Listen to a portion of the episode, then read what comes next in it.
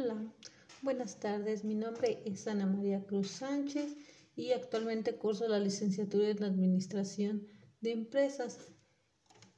Bueno, el día de hoy les vamos a platicar un poquito acerca de lo que son los procesos y desechos. Este es en relación a la materia técnica de planación y control en la Universidad Interamericana para el Desarrollo, UNIT.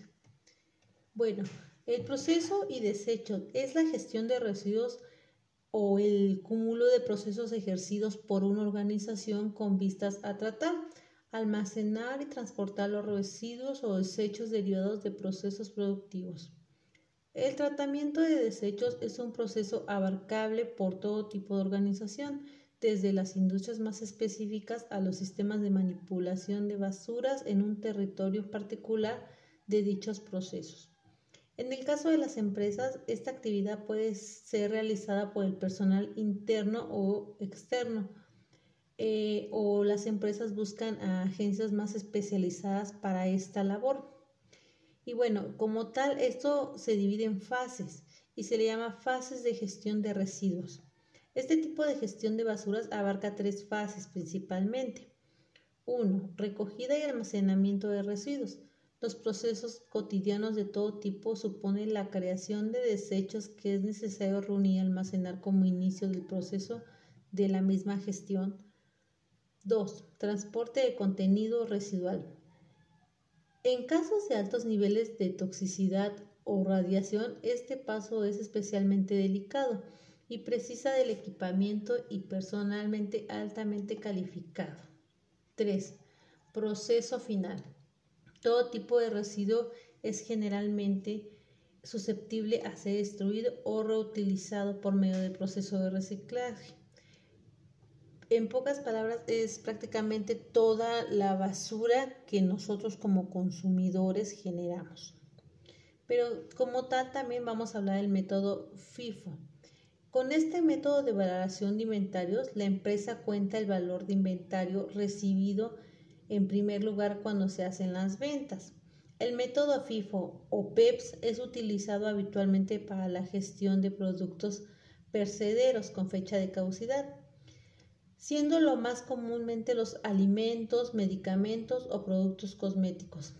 También es un método de gestión común para empresas que almacenan productos que pueden quedar obsoletos o bien pasar de moda con relativa rapidez, como son los productos tecnológicos, electrodomésticos, informática, calzado o textil.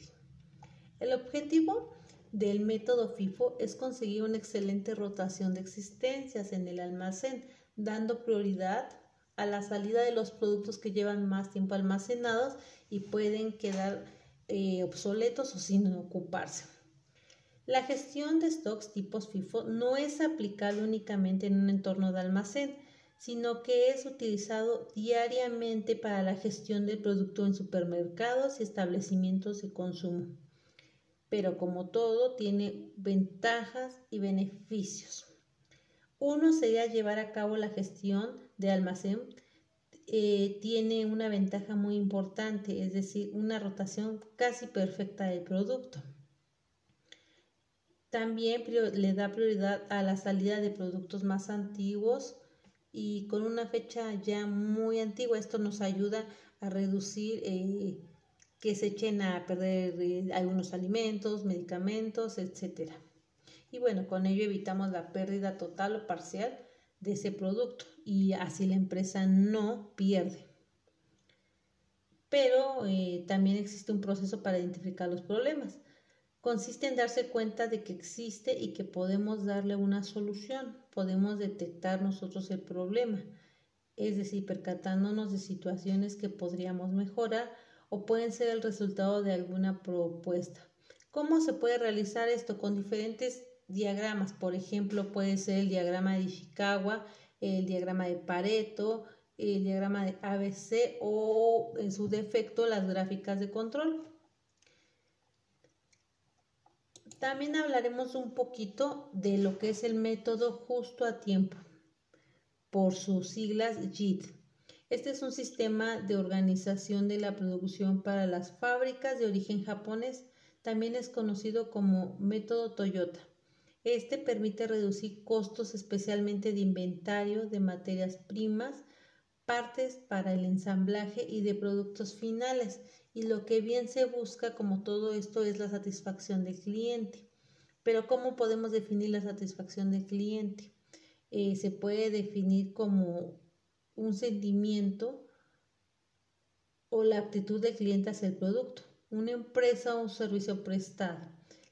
La, satisfacción aparece cuando la necesidad o expectativa del cliente han cumplido y es clave para la fidelización de clientes. Es decir, eh, si un cliente satisfecho va a, a comprar un producto, pero él se va feliz, lo lógico es que va a regresar nuevamente por otro producto y le va a ser fiel a, esa marca. Es decir, un ejemplo sería eh, la Coca-Cola. La Coca-Cola, eh, la gente normalmente al tomarla pues siente eh, como que se activó, se siente feliz y que él ya vende en otra marca, lo que es Red Cola o Pepsi, pero él ya se volvió fiel a la Coca-Cola. ¿Por qué? Porque cumplió con los estándares de calidad de este, de este servicio, de este producto. Y bueno, eso es un poquito de lo que hablamos acerca de todos estos temas que son muy interesantes. Bueno, y eso sería todo por mi parte. Espero les haya gustado un poquito de lo que platicamos y me gustaría que me contestaran eh, o me hicieran algunas preguntas y estoy a sus órdenes.